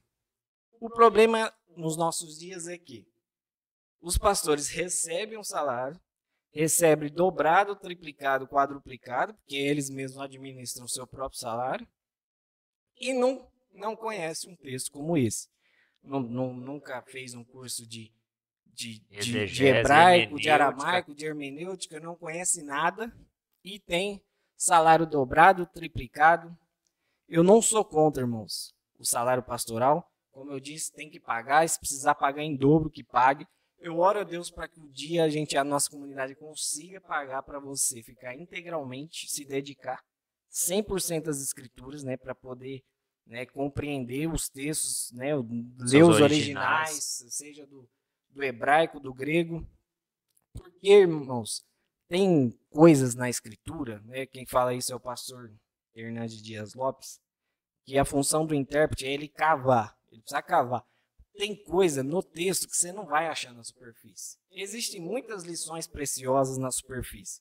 Se você ler o texto, né, na superfície, você já vai encontrar ali o que é suficiente para você ser salvo. Mas tem muita coisa que você só vai encontrar se você cavar, se você cavar, se você cavar. E a gente, é, irmãos comuns, nós não temos tempo. Crente comum, verdade. Um crente comum. nós não temos tempo de cavar o texto, né? por nossos afazeres, nosso dia a dia, nosso trabalho, a responsabilidade, nós não temos como. Por isso, o pastor recebe um salário exatamente para fazer essas escavações que nós, no nosso dia a dia, não temos condições. Por isso, eu oro a Deus, peço que né, Deus nos dê graça à nossa Amém. comunidade para que possa pagar um salário pastoral para você se dedicar 100% ao conhecimento das Escrituras, ao conhecimento dos textos, conhecimento dos originais, para que possa, né, porque eu sei que quanto mais conhecimento você se dedicar a ter, mais conhecimento vai nos transmitir, melhor será a nossa vida a partir do conhecimento do, da palavra de Deus. E eu falo isso para todas as pessoas que estão nos assistindo, nossos pastores. Se o seu pastor se dedica às escrituras, se ele conhece, se ele prega, se ele ensina, que você pague, que a, se você desse né, seu dízimo, a sua oferta, para que o salário dele seja pago. E como né, Paulo disse a Timóteo, se necessário, que pague o salário dele em dobro, se ele tiver né, debruçado a conhecer esse livro tão maravilhoso. É, eu peguei um texto aqui, né, que não fala de dízimo mas queria mostrar essa questão do sou aqui. E Jesus aqui no grego, ele usou a gramática do hebraico para mostrar para eles. Olha, uma coisa. Para mostrar para eles: olha, vocês não estão lendo errado, não. Deus falou que ele é. Ele não disse que ele era o Deus de, de Abraão, de Isaac e Jacó. Porque Abraão, Isaac e Jacó estavam vivos e ele termina dizendo: né, Deus é um Deus de vivos e não de mortos. Pois é, cara. Meu Deus. Glória a Deus. É, eu, eu sou um pouco suspeito para falar disso, porque, é, como a gente está falando aqui, eu sou pastor de uma congregação, né? E eu, eu já tive, já teve uma época, Lucas, que eu realmente achava errado é, pastor não trabalhar, devido à realidade dos pastores que eu via. E até preguei contra, falei, não, eu acho que todo mundo tem que trabalhar assim, arruma, arruma um trabalho mais tranquilo, mas tem que trabalhar. Mas hoje eu vejo o quão difícil é, cara, você escavar, como você está citando aí. Né? Tem até, se a gente olha a, a palavra utilizada no buscai, no capítulo 6, no versículo 33 de, de Mateus, quando Jesus está dizendo, ó, buscai primeiro o reino de Deus, aquela palavra no grego, no, no hebraico, é midrash. E, e, a, e aquela palavra, o, o, sentido usual dela é buscar. É um dos significados dela. Só que aquela mesma palavra, ela tem uma derivação que aponta, que, que na verdade era quase que uma gíria que se usava naqueles dias para os homens que procuravam a fundo, que investigavam, que buscavam saber é, por A mais B quem tinha dado os impostos e quem não tinha pago. Então, os midrash saía pelo, pelas aldeias, verificando, até porque a contabilidade era muito, muito complexo, né? Então, os publicanos eram aqueles que faziam esse tipo de coisa. E, e eles faziam o quê? Procuravam afinco. Então eles tinham que bater de casa em casa. Ó, oh, aconteceu, você pagou, que dia, que dia, para quem, como que era a pessoa. Ah, era assim, então eu vou lá ver com ela, se ela não Sabe, era um negócio difícil. O cara tinha que se dedicar o dia inteiro para às vezes saber se uma moeda chegou onde ele tinha, tinha chegado. E o Senhor fala para a gente fazer isso. Buscar primeiro o reino de Deus. É, e o buscar primeiro aqui o reino de Deus, é claro que tem, como você mesmo falou, de uma forma superficial, dizendo, é, vá né, se dedique às escrituras, vá à igreja, é, se dedique a uma leitura, né, vá à igreja, oferte, dizime, mas de uma forma mais profunda, você vai encontrando que, na verdade, você tem que investigar mesmo, ponto a ponto, né? Detalhe a detalhe. Por quê, Guilherme? Para você se tornar um conhecedor das escrituras, o que, que muda isso na nossa vida? É simples. Erreis, você citou aí que ele falou para erreis porque não conhecia as escrituras e o poder de Deus. Um cara, é, Timóteo, eu vou usar de novo esse texto porque a gente pregou ele, eu preguei ele domingo agora, né? Eu trouxe um, um, um sermão sobre ele.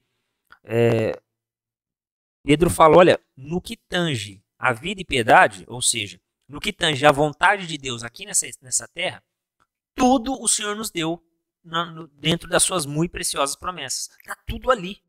Pelo seu poder já foi revelado. Então, a única forma de nós agradarmos a Deus é cumprindo o que está aqui dentro. E claro que isso tem que ter fé, e aí são, tem as questões dos bastidores que a gente às vezes meio que né, solta aqui no ar. Mas assim, é, dízimos e ofertas é um assunto muito, muito interessante, cara. Porque ele, ele toca sim na área da fé. Ninguém faz isso, ou pelo menos não deveria fazer isso sem fé. Você tem que fazer com fé. No finalzinho lá da carta aos Romanos, Paulo fala que tudo que a gente faz sem fé é pecado. Então, é, isso tá, lá, claro, no contexto ele está falando sobre comer animais sacrificados, aquela coisa toda, mas isso também se encaixa a outros procedimentos, a outras coisas que nós fazemos na vida que nós não temos fé para fazer.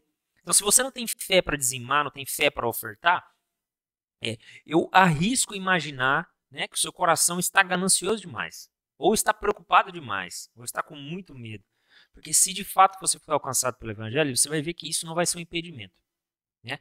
Nós não queremos, eu não quero agora no final jogar uma pá de, de, de, terra aqui na tua cabeça e falar assim, ó, não, mas quem não dizimar não vai para o céu, ou você não está dizimando porque você não foi salvo, não é nada disso. É dizer que uma vez salvo, o seu coração fica liberal, o seu coração fica voluntário. Uma das características é, de um cristão é a voluntariedade. Voluntariedade é essa que é feita no meio dos dízimos, no meio das ofertas. Eu acho que não tem um caminho melhor para a gente ser voluntário que não seja por esse. Amém? Amém. Eu acho que por hoje é só, né, pessoal? Você não vai citar nada? Claro que eu vou, cara. Você tava esperando você falar isso, cara. Eu só não sei aonde eu coloquei agora aqui a mensagem. Ah, meu Deus. Mas antes de você citar, eu vou fazer aqueles pedidos tradicionais. Ah, se inscreva no nosso canal, dê like no nosso vídeo, que você comente aí, né? Interaja com a gente aí, mande né, textos, se você né, concorda ou discorda da gente, você mande aí nos comentários. Se tiver perguntas, é, recomendações de assuntos para a gente falar aqui, mande aí nos comentários. Né, ativa o sininho aí para você receber as notificações aí do YouTube e também nos siga lá no Facebook, Instagram, arroba Teologia2, você vai encontrar a gente lá. Nos siga lá nos abençoe, porque quando você curte, você comenta, você compartilha, a chance do vídeo chegar para mais pessoas é muito maior. Amém. Cara, eu quero fazer só uma última citação aqui, que é do Santo Agostinho, Agostinho de Pona, que ele vai falar o seguinte: a probabilidade de um homem finito compreender o Deus infinito é a mesma que uma criança tem de despejar o oceano num barco que ela fez na areia. Então, compreender um Deus infinito para um homem finito igual eu e você é impossível. Amém? Amém, glória, glória a Deus. Deus. Deus Obrigado, pessoal. Valeu, até a próxima. Glória a Deus. É nóis.